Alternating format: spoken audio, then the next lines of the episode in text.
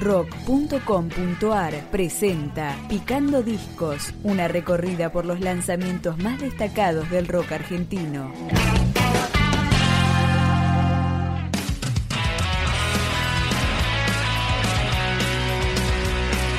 Voluntad Cero, la banda oriunda de la localidad santafesina de San Lorenzo, editó Desde la Alcantarilla, su tercer álbum de estudio que suena con su primer corte de difusión, Días de Punk Rock.